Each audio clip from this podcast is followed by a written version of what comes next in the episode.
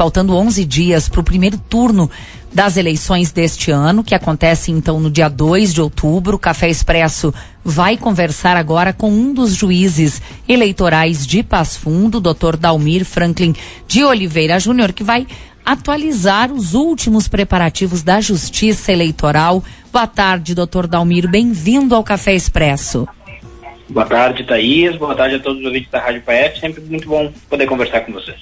Doutor, quais as ações que estão sendo realizadas nesse momento? Bem, Thaís, nós já né, passamos a, a, fase de convocação dos mesários, né, presidentes de mesa, e também já fizemos a assinatura dos lacres das urnas, né, é, das mídias, né, fizemos a geração das mídias, que são os programas que são utilizados nas urnas eletrônicas, né, e depois dessa cerimônia de, de geração das mídias, a segunda cerimônia, né, que também foi começou essa semana, na segunda-feira, né, saiu o edital, foi a de carga das urnas, né, que daí é a colocação dos programas nas urnas para utilização no pleito agora no primeiro turno do dia 2.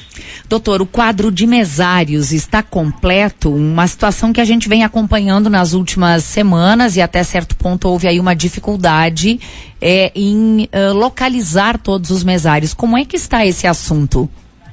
É, infelizmente ainda não temos o quadro completo de mesários, né? É, houve muitos pedidos de dispensa, né? Já despachei, acredito que o colega da outra zona também, muitos pedidos de dispensa, já fizemos algumas outras convocações também em substituição, algumas substituições já foram feitas e estamos solicitando, né, encarecidamente aos, aos cidadãos, né, para que entrem em contato com o cartório eleitoral e se coloquem à disposição como voluntários, né, esse é um trabalho extremamente relevante para a nossa democracia, né? É uma conquista muito grande, né? A possibilidade do povo votar, escolher os seus governantes.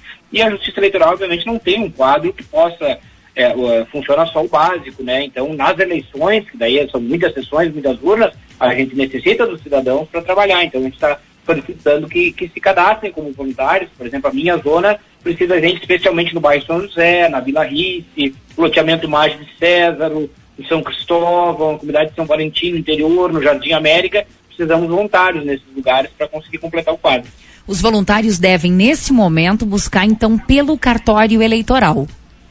Isso, exatamente. É só entrar em, em contato com uma das, das zonas eleitorais aqui, né, de Passo Fundo, são duas, né, e dizer que tem interesse em ser voluntário, e daí vai nos auxiliar. Doutor Dalmir, houve alguma mudança em relação às sessões eleitorais de Passo Fundo ou tudo segue aonde sempre foi, quem está acostumado a votar na sua sessão naquele mesmo local? É, sempre ocorre, né, Thaís, de uma eleição para outra, geralmente ocorrem algumas pequenas mudanças, né? Na centésima vigésima oitava zona eleitoral, é, nós temos a, a, hipótese do ginásio de esportes do Capinguí, que está interditado, né? De maneira que as sessões 74 e 279 vão funcionar no Colégio Notre Dame. Deslocamos essas duas sessões, a 74 e a 279, para o Colégio Notre Dame. É, no local de votação da Escola Municipal Nossa Senhora Aparecida, atualmente funciona a Escola Municipal de Educação Infantil Abelhinhas. Né? Então vai ser ali, né? mudou o nome, né? o local mesmo, mas mudou o nome.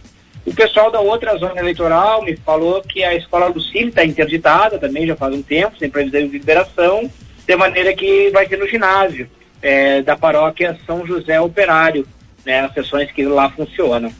Né, e a escola estadual Mário Quintana também, né, porque a Urbano Ribas está interditada para reforma.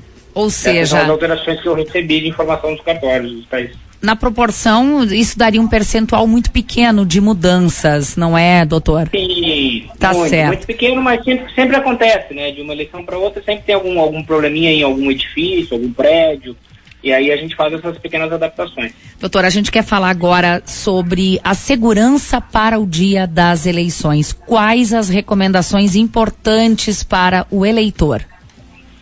Bem, é, e votar com a maior tranquilidade, evitar conflitos, evitar litígios, né? Nós fizemos reunião, os juízes eleitorais, o Ministério Público Eleitoral já fez reunião com os comandos das polícias é, aqui de Passo Fundo e da região, né, para ver as providências que vamos adotar, né, durante a campanha, especialmente no dia das eleições. É, esperamos que as pessoas compareçam às suas sessões eleitorais, cumprindo as normas, cumprindo as regras, né, sem qualquer tipo de, de problema, né. E, obviamente, que se tiver algum problema, né, vai ser acionado a polícia ou o cartório eleitoral para daí fazer o atendimento. celular e uso de armas, doutor Dalmir. Preciso que o senhor fale sobre isso também. Exato, né? Uma normativa né, recente do Tribunal Superior Eleitoral que é muito importante que o eleitor saiba. Ele não pode entrar com telefone celular na cabine de votação. Ele pode se dirigir até a sessão eleitoral com seu celular, ele vai até ingressar na sessão eleitoral na mesa receptora, alguns se identificam por meio do e-título, mas para se dirigir à cabine de votação, ele tem que deixar o seu telefone celular com a mesa receptora. Ele vai à cabine, vota, e aí depois quando ele retornar, ele pega o celular de volta e sai da sessão eleitoral. Tá? As pessoas que se negarem a entregar o seu celular vão estar impedidas de votar.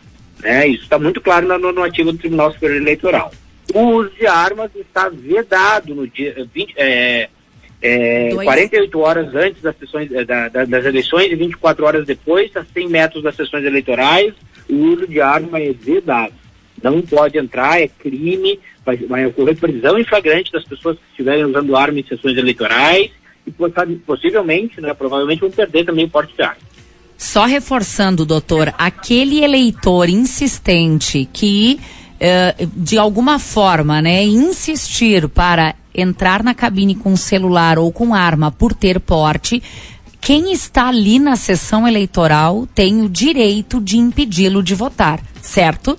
Exato, exato exatamente, né? E, e, e, só que as providências são distintas, obviamente que aquele que, né, que, que descumprir é, é, essa normativa do uso do celular vai ficar impedido de votar, né?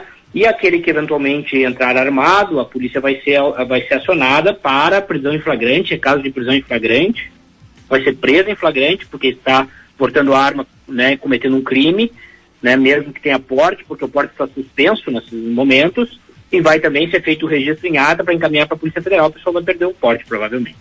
Doutora, a Justiça Eleitoral de Passo Fundo vem recebendo muitas denúncias de irregularidades por conta aí da propaganda feita é, por candidatos aqui de Passo Fundo? Sim, temos recebido praticamente diariamente que a legislação eleitoral, né, ela está com muita facilidade de acesso. Então a gente esperava que os partidos e os candidatos, né, tivessem dado uma boa estudada, uma boa lida para saber o que é permitido ou não mas tenho recebido, sim, diariamente, várias denúncias via Pardal, aplicativos, o aplicativo que é destinado para essa finalidade, né, da Justiça Eleitoral, várias denúncias de irregularidade nas, na, na, na, campanha, especialmente na propaganda. Doutor, eh, o senhor poderia citar alguns exemplos de irregularidades cometidas para que o eleitor também eh, tenha essa consciência para ele saber se o seu candidato está fazendo certo ou errado? É, tivemos vários episódios envolvendo a questão dos outdoors, Thaís, né? A legislação veda o uso de outdoor na campanha eleitoral, né? O outdoor pode ser feito, deve ser utilizado antes, depois das eleições, mas na campanha eleitoral o outdoor é vedado. Isso é uma regra bem clara, aqui, antiga também, né? Então, tive vários pedidos, né, de, de utilização de outdoor, é, e toda a propaganda que se assemelha ao outdoor, né, que tem a grande dimensão também não pode, então, né, nesses casos, a Justiça Eleitoral decidiu né, a remoção dessa propaganda irregular. Doutor, só para a gente encerrar aqui, houve dificuldade no cumprimento dessas medidas? Como é que tem sido depois que a denúncia chega à Justiça Eleitoral? Em alguns casos, lamentavelmente, Thaís, né, houve dificuldade, né, assim como a legislação vera também o uso de bonecos, né, eu entendi que o uso da estátua do presidente também não era possível, né? A decisão não foi cumprida, né? Foi despachado próximo do meio-dia, né? E à noite uh, aquela irregularidade se sustentou praticamente durante o dia inteiro. É, depois foi removida para outro local que eu também disse, disse, que não podia ficar. Essa foi então, uma decisão em... sua, doutor Dalmir? Eu estou responsável pela, pela Pelo... parte da, da, da, da, do poder de polícia, né, que é a propaganda física aqui no município, a centésima vigésima oitava zona eleitoral é que é responsável né, pela parte da propaganda eleitoral física, né? A internet não, tá, Thaisa?